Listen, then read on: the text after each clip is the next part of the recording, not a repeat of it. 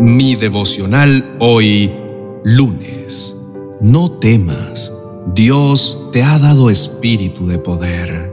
En el libro de Segunda de Timoteo, capítulo 1, versos 6 y 7, dice, Por lo cual te aconsejo que avives el fuego del don de Dios que está en ti por la imposición de mis manos. Porque no nos ha dado Dios espíritu de cobardía, sino de poder, de amor y de dominio propio. Te invito a reflexionar en esto. ¿Quién de nosotros podría decir con firmeza que nunca ha sentido miedo?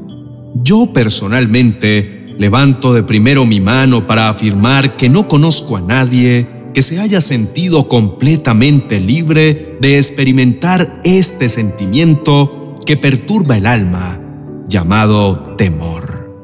Estoy seguro que me estás escuchando y sabes que lo que te digo es cierto, que tú mismo estás viviendo ese miedo que te paraliza y que te deja atrapado en medio de un pensamiento de no haber una salida y te estás dejando vencer.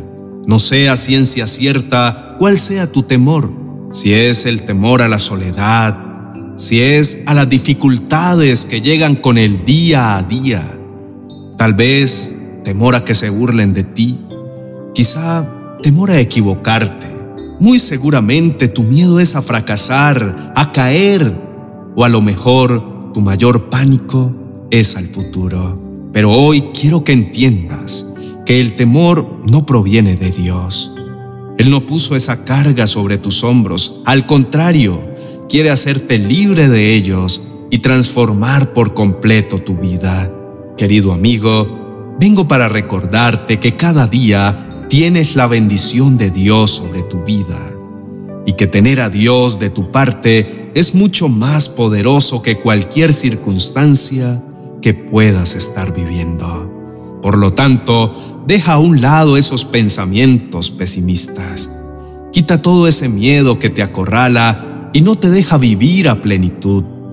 Entiende que no puedes perder la visión de la grandeza de Dios y de esa manera no te importará el tamaño de tus gigantes, sino que por el contrario, con entusiasmo y valentía irás contra ellos, porque sabes que Dios te ha dado poder y dominio propio para derrotarlos. Oremos. Gracias, mi amado Señor, por brindarme la capacidad para enfrentar cada una de mis adversidades. Gracias por quitar todo miedo que me intimida y que me limita, y por el contrario, pones en mí el poder, la valentía y el dominio propio para derrotarlos. Gracias por no dejarme solo, sino que vienes y peleas conmigo.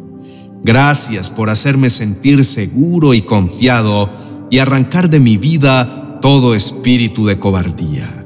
En el nombre de tu Hijo amado Jesucristo. Amén y amén.